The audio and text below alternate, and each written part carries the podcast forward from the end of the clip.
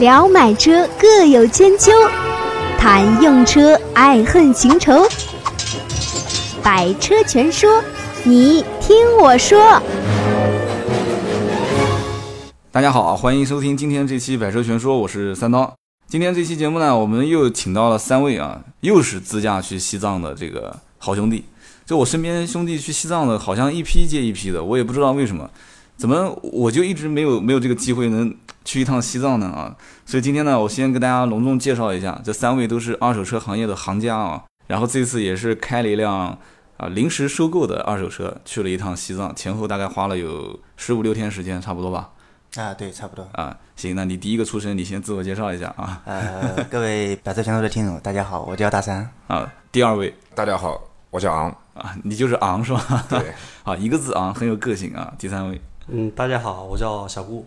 小顾，大商昂跟这个小顾三个都是应该算是南京汽车圈里面二手车做做的算比较专业的啊，但是谈不上说资历比较老啊，也谈不上说是名声显赫，都是属于比较低调的，是吧？但我希望今天这期节目，既然作为三刀的朋友啊，也不能太跌份啊，就是 你刚开始就没信心了啊，这聊的，就是我前几期节目你们三个人也也有在听是吧？啊是的，没事，没有听就说没有听啊。然后呢，也都聊了很多跟二手车有关的。其实一般一方面呢是讲给听友听的，一方面呢也是给就是我们我们自己人互相听听交流交流，对吧？也是个信息平台。然后今天呢，三位到我的现场来聊天，主要聊什么呢？主要还是聊啊，三个人前段时间是上个月吧？呃，七月底八月初去的，对，那就是上上个月出发，然后上个月回来，很任性啊。为什么很任性呢？啊，前几天我们一起吃饭，这这还在聊过几天收车的事情呢。结果呢，这过几天突然一个电话过来，说明天就走去西藏，你这太任性了啊！所以我当时，我当时当时一直觉得可能是因为因为。凡是去西藏的人啊，或者团团队，一般都是会有大事发生啊，就一般都是要做大事之前，先到西藏走一趟啊。我也不知道为什么，而且凡是什么从公司离职的啊，或者是到新公司就职的，一般都是先西藏跑一圈回来啊，然后再干事情。我也不知道这西藏到底是怎么个意思，以后看来我也要试一下。所以就听听你们先聊一聊，先先从当时是怎么想起来，是谁先发起啊去西藏去去自驾的这个事情的？说起来这个事其实蛮奇葩的，嗯有的时候自己想想都感觉蛮有意思的。嗯，那个七月二十八号晚上，啊，记这么清啊呃，我们兄弟三个在我家吃饭，啊然后吃着吃着吃到一半的时候，我就说了一句，我说哥几个，要不跑到西藏吧？就然后啊然后呢？然后他们两个就说可以啊。然后呢，第二天呢，我就把工作安排一下，然后呢，小顾呢就直接发了一条微信给他老板，嗯，他说我离职了，啊，外面很精彩，我要去看看是吧？世界那么大。你要去看看，然后呢？然后的话，昂这边等于说也把工作安排一下，基本上第二天我们就去买了一辆车，嗯，然后第三天把那个就是到迪卡侬那边把那个装备啊、帐篷呀、什么买一下，然后第四天一大早就出发了。你这是给迪卡侬打软广告是吧？啊，你收了多少钱？没有没有没有没有，实话实说。不，我在想，就是怎么这么任性呢？那这个郭旺最有发言权。你当时这个工作说不要就不要了，还是之前很早就啊？不行，这个你要是说的就涉及到隐私了啊，方不方便讲啊？方便你就直接说。啊，没事，方便讲。嗯，这个因为之前在那边工作，工作一段时间之后，我就感觉到了一定位置就没有什么向上的动力了，就不太想做了。有想法是其实吧？嗯之前一直有想法，就是不太想做了。然后刚好就是几个人一起在一起吃饭嘛，志同道合，一拍即合嘛，啊，去然后西说走就藏，走嘛。说走就走，对，正好也趁趁此找个理由跟老板说说，是吧？对就是我正好趁这个机会就把这个工作辞了算了啊。对，那昂呢？昂呢是辞完去的，还是也是 一边工作一边去？我是之前吃完，然后去了，然后一直都想去西藏，你知道吗？然后正好碰到三个好兄弟，然后就说走就走了。啊。其实你们去西藏跟工作有一定关系啊。我当时你们走之前，我也讲了一句话，我说你们呢是运气比较好，三个人正好是都没老婆没孩子，啊，哎，对，是不是啊？三个目前为止基本上都是单身。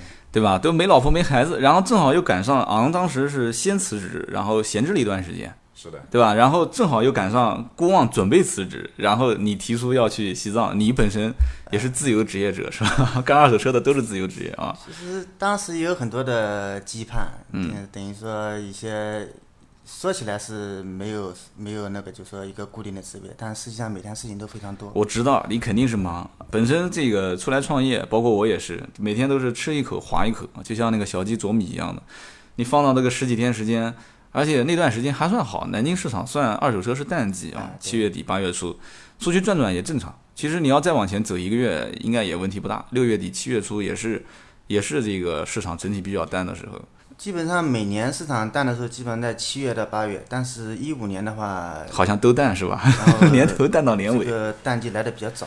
对，所以呢，你们你们这次出去，我觉得也也理所应当。但是呢，就是你们当时选择买了一辆国产的这个北汽二幺二，这个让我觉得也挺，虽然说那个车确实也，你就是看这个样子，或者说听这个名字，确实是一个越野车。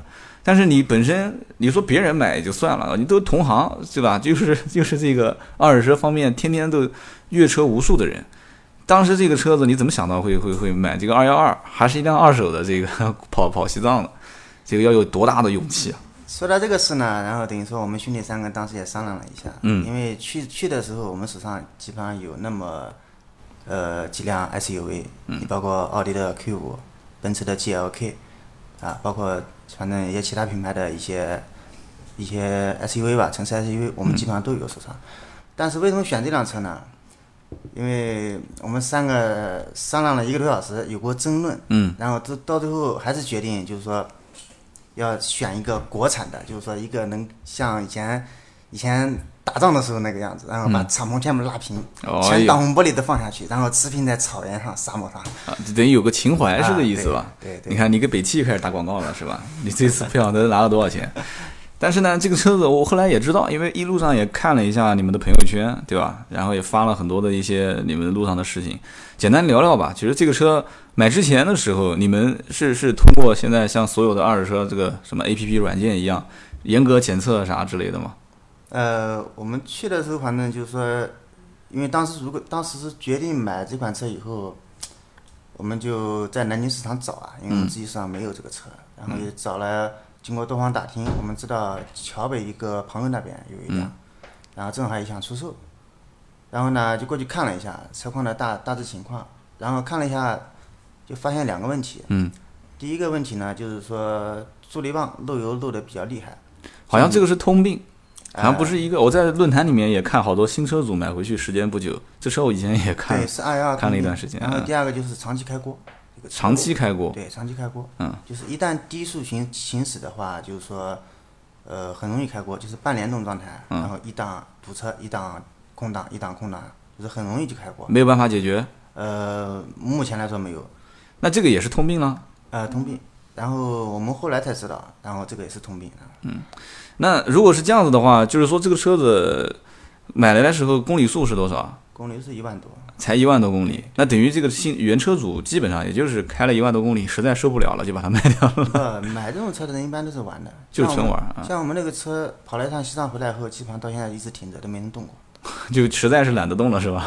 哎，不是这种车就是玩越野的，就是没事没事开出去溜一圈。就是说他也不怕开锅，也不怕助力泵漏油，因为为什么呢？因为这车平时不会代步的，就是开到山里面去玩一个下午，然后回来之后就去修修一个星期，然后再去开一个下午，再修一个星期，是这意思吧？啊，对，结果你们把它开到西藏去了，其实当时去的时候也想挑战一下自己嘛。挑战自己啊！你怎么不带个维修工过去的？那么可想而知啊，你们基本上到西藏这一路上肯定是遇到好多问题点啊。那么首先呃你们谁先聊啊？肯定是一上来就会遇到一个就是非常难难过的问题，呃，我先来吧。嗯。我们走路上遇到第一个问题就是，刚到马鞍山的时候，嗯，把车窗的玻璃开掉了，不是前挡风玻璃，后挡还是侧面的玻璃？是主驾侧面的那个玻璃。主驾侧面的玻璃开掉了是吧？对，然后还好当时玻璃还蛮结实的，没碎。嗯。然后走一路上一边开一边扶着，开到进藏，到三幺八国道那边。不，你等会儿，你你这个画面我一定要给你重新再再描述一遍。什么叫做一边开一边扶着？过减速带的时候，嗯主驾一个一只手把方向盘，一只手扶着玻璃，怕它掉。啊你们是轮流换着开的吧？还是一直都是你在开啊？前期的时候，大山开的比较多，嗯啊，因为高速高速上那个车的话，比较开起来不是太舒服，很累。嗯这个车子因为本身它的车身结构的问题，对吧？所以你们你们，我当时为什么会觉得你们去西藏开这个车子，我有点质疑呢？就是因为你们如果过分的强调它的越野性，而不考虑舒适性，那你们会被折磨到死的。因为这你们肯定是深有体会，我根本就没去过，但是我也能想到，我你要让我去，我肯定是选一个足够舒适的，对吧？你为什么那么多人跑西藏买陆巡啊？对吧？最最起码再差一点也得买个这个小小小普普拉多之类的帕杰罗霸道啊，哎再差一点就是什么再搞点什么帕杰罗啊啥车开开，就是说你无论如何这车一定得舒服啊！你们搞个这个车子，就是玻璃可来开掉的了，然后掉了之后呢，就一路上就没玻璃了，还是去补一块，还是拿个什么窗户纸糊一糊之类的，最后的话，拿纸盒拿纸盒子糊来，就真的拿纸盒子糊啊？不是你纸盒子糊的话，你侧面的那个后视镜你也看不到了，就糊半边啊。那个是因为有的时候会开夜路，嗯夜路的话那边晚上比较冷，嗯然后基本上有的时候就在两度三度的样子，然后你那个车玻璃没有的话，它那个风吹进来，这驾驶员很冷。你就是们你们其实开这个车上高速，我估计也开不快。呃一百，最多一百一，达到一百二的时候，基本上车身就抖得厉害了，然后不 能再再再跑就感觉快散了，是吧？那这一期节目录完之后，估计很多人都不不敢买这个车子了啊。但是先跟大家讲一下啊，这车本身设计也不是给你开高速的， 深有体会，我估计你们。那那后来开到开到西藏之后，等于一直都是侧面没有玻璃的状态，对，那基本上不就是冻的， 就冻得不像样了嘛啊？呃，侧面没有玻璃还是小事情。嗯。 关键是这个车去的是长期开锅。我记得我那天早上出发去接他们两个的时候，嗯，然后在小顾楼下等他，车子就已经开锅了。啊，等于就是还没有还没有出行，就是还没出发，对，车子开锅的问题已经出现啊了，是吧？？对，对那你不是之前讲了吗？就是反复的一档空档空档一档低速开就容易啊开吗？对对对对。就这么明显啊？然后当时我们就在犹豫了，然后说，那都到这个节骨眼上面了，还去还不去呢？嗯。呃，当时三个人一商量，就是说天塌下来都挡不住我。怪去，可以，呃这将来一定能成大事啊。 那如果说这个车子一直低速开着开锅的话，那我们反过来讲啊，就一直让它高转速跑也不行呃，高转速可以，啊、嗯一直高转速跑的话，那关键还得看路况呢。你们在去西藏的这个路上有没有遇到就一路都是堵车啊，然后挂一档停车，然后再挂档再停车，这种事情应该很常见啊。啊、很常见啊。对那啊那每一次遇到这个事情都会开锅，基本上，然后到后面的话，尽量就是说知道怎么样去应对这个问题了，稍微好一点，就是油门轰大一点，油门轰大一点啊。对，然后尽量不要让它半联动，我的个天啊！尽量不要弯联动啊，就挂了个档就轰油门，对，然后轰了油油门再踩刹车。啊对，对的。你这车估计再卖也没人要敢买了啊，不，我们也没怎么卖，没怎么卖，呃没准备卖了啊，就烂在自己手上。反正呢，开锅的话，就是如果真的已经开了锅了，我们节目里面也可以聊聊这个事情。就是如果真的已经开锅，我看你们当时好像也没跑多远，就第一天吧，还是第二天，当时就在路边，车子已经开了锅了嘛，呃，怎么解决？这个很多听友可能不是很清楚啊。当时我们第一次开锅，其实其实我们速度比较快，我们第三天就已经进三幺八国道了。嗯。然后呢，第三天是第一次开锅，就是说从离开南京以后，因为离开南京的时候，等于说第一次开锅，它属于怠速状态下，我在他们家楼下等他们。嗯。然后呢，从那以后基本上就是全程高速两千公里，一直到雅安。嗯，雅安的话，我们总共是花了两天时间到了雅安，然后第三天就进三幺八了嘛。嗯。进三幺八就开始堵车了。嗯。堵车的时候就开始开锅，那么当时在那边呢就比较冷了，就是山上的全部是雪山雨水、雪水，嗯我们就不停的把那个血水放到发动机里面， 不，它那个水因为温度很低，只有最多只有几度，然后我们就不停的清理那个水箱，然后后来就把水箱的水箱给洗了一下，然后用什么洗？就是不停的冲水，不停的换水，就上面水一水一直在放，下面水一直在放，上面一直在灌，就这样的，然后后来稍微好一点，然后但是问题还没有解决，然后就一直慢慢开，慢慢开嘛，你所谓的慢慢开就是一百码， 呃，那边限速开不了一百。啊，你看我们没去过三八八的人，这多么的遗憾啊！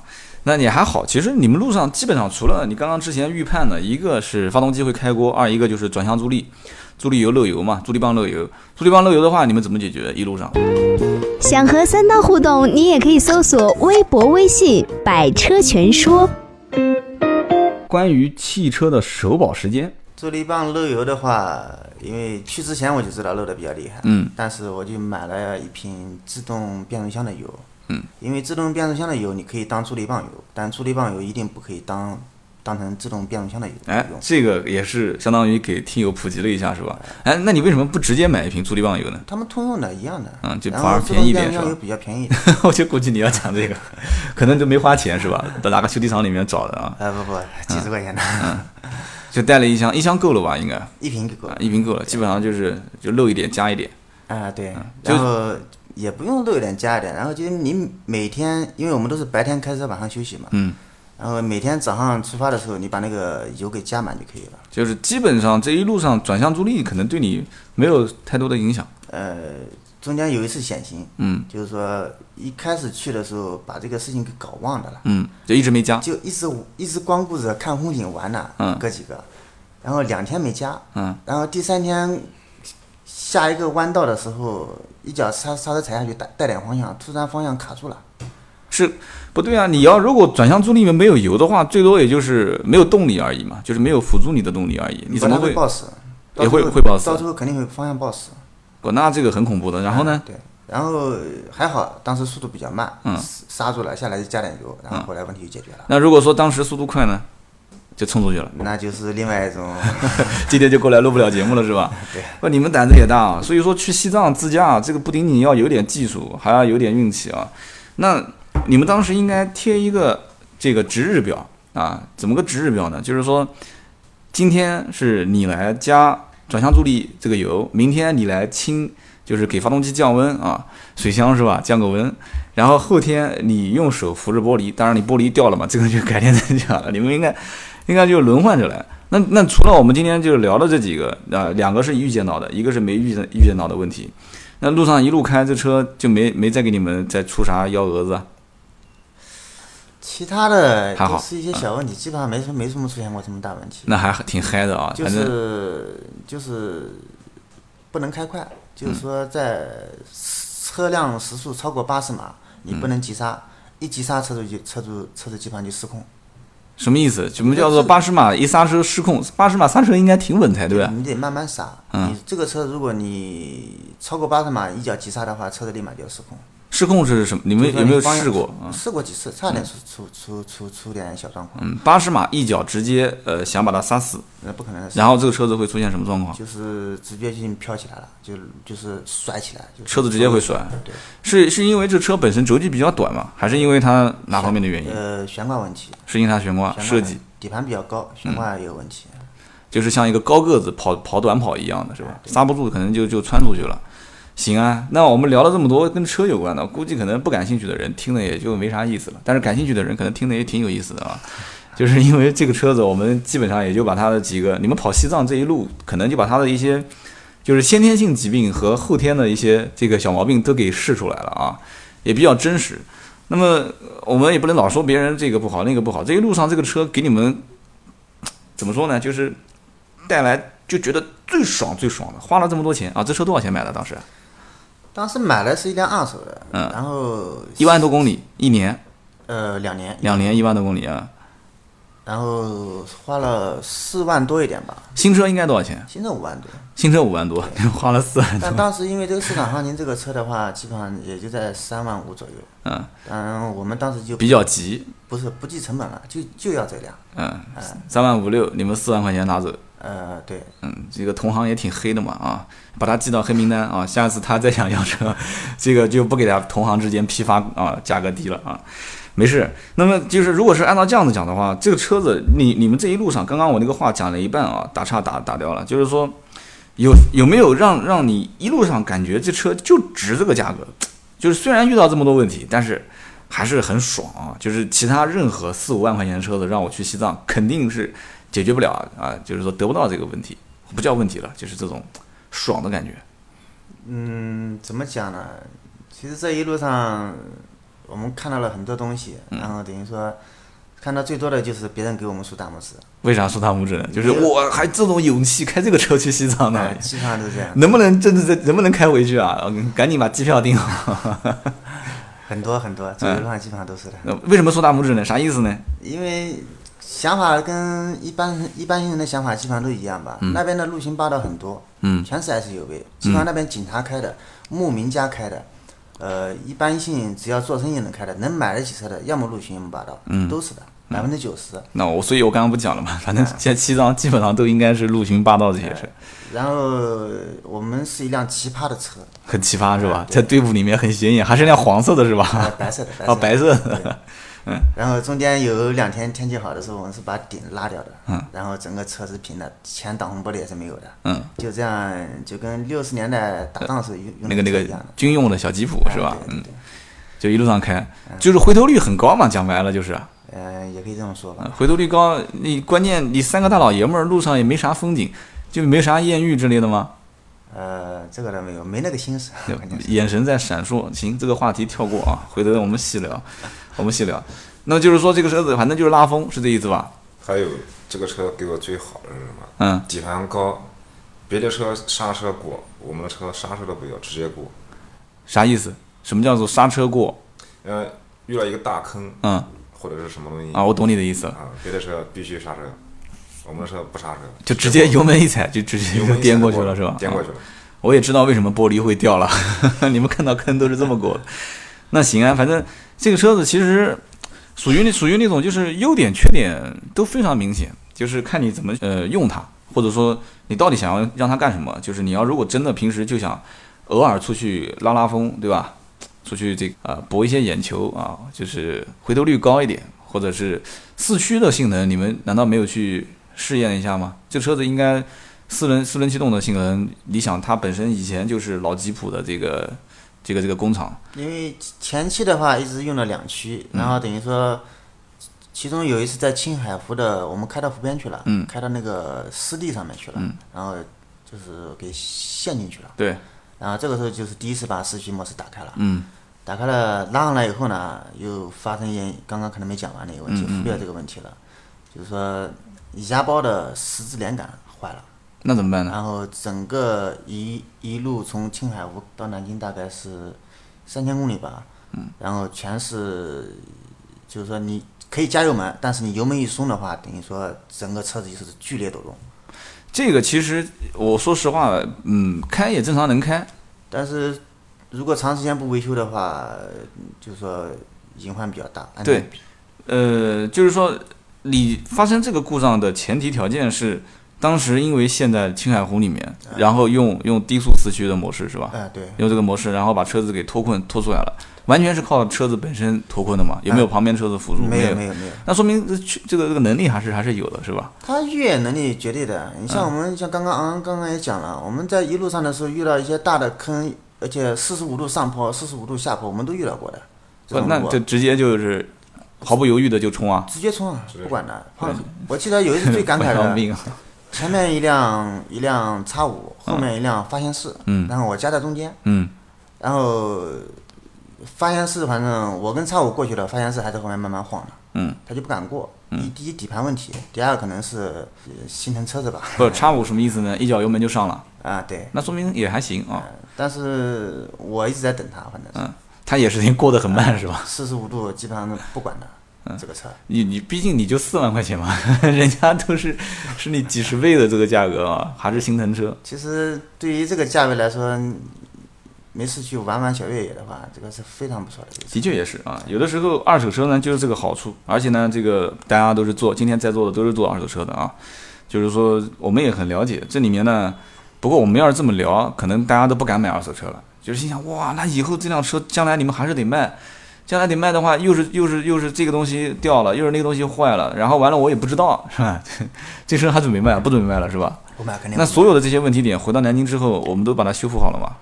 呃，现在好了，现在回来把那个水箱的全部换成黄铜叶了，嗯，就是开锅的问题解决了，嗯，但是水温高，嗯，就是正常水温是九十二度，九十二点五度，嗯，然后现在水温大概能达到九十六度，但是也不影响正常使用。就是将来转，其实也只是转给那些可能还是就跟你们一样，就是对这个车子情有独钟的，也想找一台二手的，便宜一点，是这意思吧？就放在家里面转转、玩一玩之类的啊。基本上买阿蛋这个车的话，它的人群是比较固定的，就是说都是为了想想到哪里去小越野一把，是，然后回来了基本上就不开了。行啊，那我们聊了二十多分钟都是聊车，其实大家可能更想听听就是关于这一路上跟就是这个旅游有关的事情。但是呢，我今天做节目之前，我还特意跟在座的三位聊了一下，我说我们呢这个不是旅游节目啊，所以呢我们就 我们就忽略一部分的风景啊，然后我们我们把聚焦还是更多的放在车上。那我们最后反正就随便聊一点呗，反正关于你们旅游当中的一些比较好玩的事情，人啊，或者是风景啊、事啊。当然了，能跟车有关是最好，如果跟车没关也没关系。特别好玩的事情有没有遇到过？因为毕竟去西藏嘛，大家都想很多的一些憧憬啊。刚才忘了讲一点了，嗯，你说 呃，可能听友听过好多去西藏，嗯，但是没有听说过三三伏天不开空调去西藏。三五天不开空调，不是你们车子本身就是敞着的，不开就不开吧？但是一开始去的时候是有顶的，嗯，有顶的。然后三伏天在车里就跟洗澡一样，不，三伏天在车里，然后不开空调，然后也是顶都在是吧？对不，玻璃也还在。玻璃也还在。然后为什么没空调？就是空车子空调坏了，对，是不能开是吧？一开就开锅一还开是开锅，啊，我估计也是这个问题。那就这样子，是你们已经开到哪里了？已经开到西藏了吗？那时候的话，在中国第一大火炉武汉，嗯，开到武汉的时候，整个浑身上下全部都是湿的，然后就这样子一路开，就一路开。结然果后呃，好不容易到了西藏那边凉快一点了，嗯没想到太凉快了，然后玻璃掉了，玻璃又掉了，然后又受冻，晚上竟然开着开着车能下雪，就冰火两重天嘛。你们不是深深体验到了吗？ 全身上下的冰火两重天，挺好。呃，怎么说呢？其实去西藏的话，我们给大家反正呃给点我我觉得，如果说是给建议的话，可能有些人要笑话啊，说你们这几个这个毛头小子才刚去过一次，给个建议什么的，也不算资深的藏友啊。因为有我看到有很多驴友是是经常每一年，南京有一个自驾游组织，不是经常会组织去西藏嘛，可能人家都已经见怪不怪了。而且我也听说过去西藏有很多条线，你们应该听过我之前节目有两个兄弟，也是现在可能不做二手车了，之前也是跟我一起是在 4S 店做二手车的。呃，好像做二手车的人都很喜欢去西藏啊。然后他们当时是开一辆马三，你们应该听过啊。然后这一路上就日本车，所以这个质量还是不错的。一路上这车一直没有什么太大的毛病，但是回来之后，据说这个车他也是想把它卖掉啊。 具体是遇到什么问题了， 我也不不好不便多说啊。反正去了西藏之后的车，呃，怎么讲呢？多多少少可能都有一些损伤，能能能这么说吗？对对，所以以后买二手车一定要问这车有没有去过西藏。 那么，呃，交流吧，算是就是这次去西藏回来之后，有没有啥就是一定得做、一定不能做的？就大家反正随便说几点，我也想听听啊。去的话就是说事事事先的药啊要多备一点。啊，我听说了，你在那边是发高烧是吧？发高烧不是我一个，一下子放倒我们三个你们三个都发高烧了，啊，对。喝酒的，我知道，啊听你到讲，了到了那个礼堂，嗯世界第一高层嘛，号称，嗯然后当天到了比较晚，十点钟才到的，嗯然后但那边十点钟天才黑透，嗯，到了以后呢，哥几个想整点酒吧，嗯，吃的那个特色的什么鳕鱼好像是，以前也没吃过，就好玩嘛，吃吃吃了一点，平常咱们咱三个在一块喝酒呢，一个你人酒量其实还可以的，喝个二两白酒肯定没什么事啊，二两哎白你酒啊太谦虚了。然后那天当时我们三个人就怕这个问题，一个人就喝了一两，嗯，然后人就不行了，嗯，不行不行是个什么状态呢？不行，然后反正就感觉头晕了，头晕了睡觉去吧，嗯，睡到夜里边，然后我们三个人开了三个房间嘛，嗯，然后就说你敲敲他门，啊他打打打他电话，后来一知道三个人都不行了，嗯，一个三十八度多，一个三十九度多，哎呦，我是接近四十的，然后还好，早上起来吃点药，来得快去得也快，然后三个人基本上那天上路的时候，基本上都只有一点微烧了，到了又开了一天车，基本上到下午基本上没什么事了。来得快去得也快，你们都是这样吗？是的，那就是说，到了西藏，如果人家不是讲嘛，说身体素质越好的人，到西藏这个进藏的反应是越强烈。然后说明你们三个身体素质还是非常不错的啊。 嗯，然后这个怎么说呢？就是大家因为只能听到声音，看不到图像啊，我简单描述一下。这个大山呢是属于这个瘦高个儿啊，是很瘦，因为三刀这个形象可能很多人看过，比我还瘦。这个昂呢是属于这个标标准准的小白领的形象，反正你大家就往这个这个小白领的形象上面去靠就可以了啊，也不胖也不瘦，身高也也也中等啊，中等偏偏那个一点，偏高一点啊，给你给你海拔了往上拉一拉。这个小顾呢就不用说了，小顾是绝对的高海拔啊，然后小顾的形象各方面，皮肤也比较黑啊，一看就是属于那种憨厚老实，就是比较受女孩子欢迎这种类型啊。然后呢，今天我们四个在一起啊，然后我们聊的是去西藏，这一路上刚刚大山讲了，就是关于就是进藏的，不要太嗨啊，这个心情我我能理解。是你们三个其实酒量都还可以，你们也不要谦虚，什么平时二两白酒，你们没事就在一起喝，而且在一起喝这个啤酒基本上都是成箱成箱的，是吧？白酒我没看过，就是具体你们能喝多少，但是应该不止二两这个量啊！你看你们都笑了，肯定都不止一两白酒在西藏把你们给放倒，那大家可能就算我们给的第一个建议，就不要太高估自己的酒量跟这个高原反应。还有呢，那小昂昂这边呢，还有就是衣服一定要带足，嗯，特别是冲锋衣、抓绒衣这些衣服肯定要备。就是七八月份我们正常南方城市感觉好像还挺热的，对，因为那边昼夜温差的话很大，非常大，对你像晚上的时候可以到零下两三，呃，零下是没有，大概的话两度到三度。嗯。然后到下午的时候，它那边的话，下午四点钟左右太阳是最烈的，基本上能达到三十多度。三十多度，对，三十多度，然后太阳降到直射的两话三度。对， 我哦的个天！我估计去过西藏的人应该觉得这个很正常，但是像我们其实很难想象，因为我我最远到过新疆，新疆的有一些就是靠边界的一些城市，也是昼夜温差比较大，但是也不至于大到这种程度。那个小顾呢？啊，我这边没有什么建议。啊，你就反正一路打酱油的是吧？ 对反正就是带吃带喝带睡， 反正行啊，没什么问题。好，今天我们主要就是聊了去西藏。今天这一期呢，我觉得比我们上次啊、就是跟我两个兄弟啊、马三第二天去西藏，前一天过来录音，聊的呢更加的呃偏车一些啊，因为这次因为你们是回来录了一期，然后上次呢他们是去之前录了一期。我觉得这个听我的节目还是有好处的啊，最起码去西藏之前跟去西藏之后，这这两种心情、两种状态啊，包括两种不同的这个人群，我们都已经听到了。下次如果我我因为我这个节目是号召听友，鼓励大家到我们的这边来一起交流。上一期就你们今天是过来录嘛，前两天我发微信你们也看了啊，就是我们也来了一位听友啊，也是交流了他这这这个兄弟也挺猛的，他是当年上大学之前啊骑自行车从啊、从合肥一直骑到山东枣庄。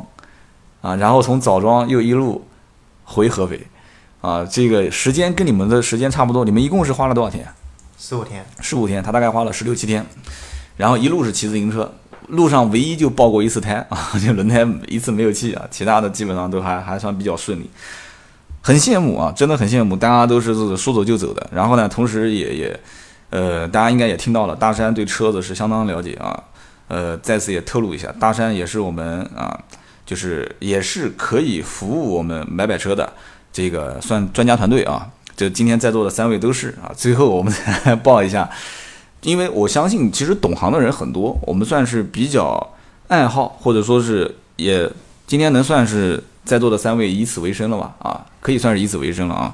所以这个大家都比较年轻，我我相信将来这方面也也需要更多的精力。今天跑了西藏，以后有机会啊，哥几个我们到国外也自驾一趟啊，是不是也很向往啊？ 我们到国外也整个二手车。你要知道，我们听友当中也有在国外做二手车的啊。我昨天晚上还看到了有在美国做二手车的这个车行中国人。然后我们有机会的话到美国啊，我们也整一台二手车，我们直接沿着西海岸也跑一圈。然后哪一天我们在这边再录一期节目啊？希望当时再录那期节目的时候，其中去自驾的人当中有我啊。 这次真的很遗憾没去成， 你们也喊了我很多次啊，确实也是。行啊，那我们今天第一次啊，也是我三位好兄弟来到我们的这个节目做客，聊了一下去西藏回来之后的一些感触啊，开了一个啊北汽的二幺二啊，俗称叫啥二代阿丹，啊，然后也是可能一小部分的这个听友比较感兴趣的。那节目呢也是呃，怎么说呢？第二次聊就是西藏，那我觉得先给各位听友听文案，呃，也算是一个常备的小册子啊。大家以后如果再去西藏，把这两期节目翻出来听听，多多少少也会有一些帮助啊。那行，那今天这期节目呢就到这里，我们下一期接着聊。听到最后的都是铁粉，问问题、吐槽、互动知识，快快成为刀客！长按节目上方二维码，赶紧向组织报个到，有组织才过瘾。